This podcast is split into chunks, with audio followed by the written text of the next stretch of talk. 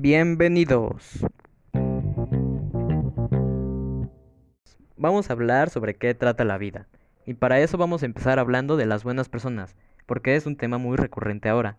Yo la verdad pienso que a una buena persona la hacen sus acciones, porque no puedes decir simplemente que te crees una buena persona cuando no has hecho nada que no sea para ti. Es más difícil que eso, porque no solo te incluye a ti mismo, sino también eso afecta a los demás. Estoy de acuerdo de que ser buena persona es ver por el bien de los demás y que las acciones van de la mano con ello, porque si no tienes buenas acciones, esto va a repercutir en la sociedad y en tu persona. Concuerdo con la idea de que una buena persona es tratar de ayudar a las personas con las que convivo. Y hablando de las acciones, también es importante que éstas te hagan feliz, porque de nada sirve que hagas lo correcto y te sigas sintiendo vacío. Estoy de acuerdo y yo me considero feliz porque estoy con las personas que más amo, que son mis papás, mi hermano y mis amigos. Yo creo que yo soy feliz porque tengo todo lo necesario para ello, como es mi familia, amigos y además estudio lo que más me agrada. Una parte importante para ser feliz son las experiencias que te pueden ir definiendo como persona, ya sea si estas fueron buenas o malas. Pienso que las experiencias no te definen verdaderamente como persona, aunque me gusta mucho vivirlas. Las experiencias son muy importantes porque se aprende de ellas y te ayudan a crecer como persona. Otro punto importante es si quisieras cambiar algo de tu vida, ya sea alguna experiencia u otra cosa. Personalmente considero que mi vida es buena y no le cambiaría nada, pero cada persona podría pensar diferente a esto.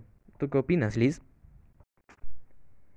Comparto la idea de no cambiar nada porque estoy satisfecha con mi vida actual.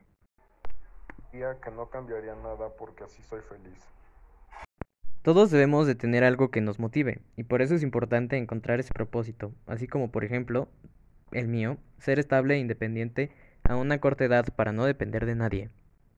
Mi propósito en la vida es ser mejor que mis padres para así poderles dar una mejor vida a mis hijos.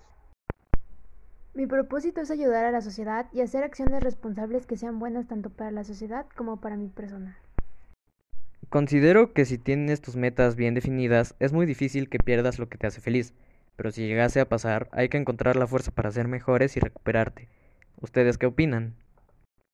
Sí, claro, sería un proceso muy difícil, pero no hay nada que no sane con el tiempo y sobre todo sería una experiencia de la cual aprender.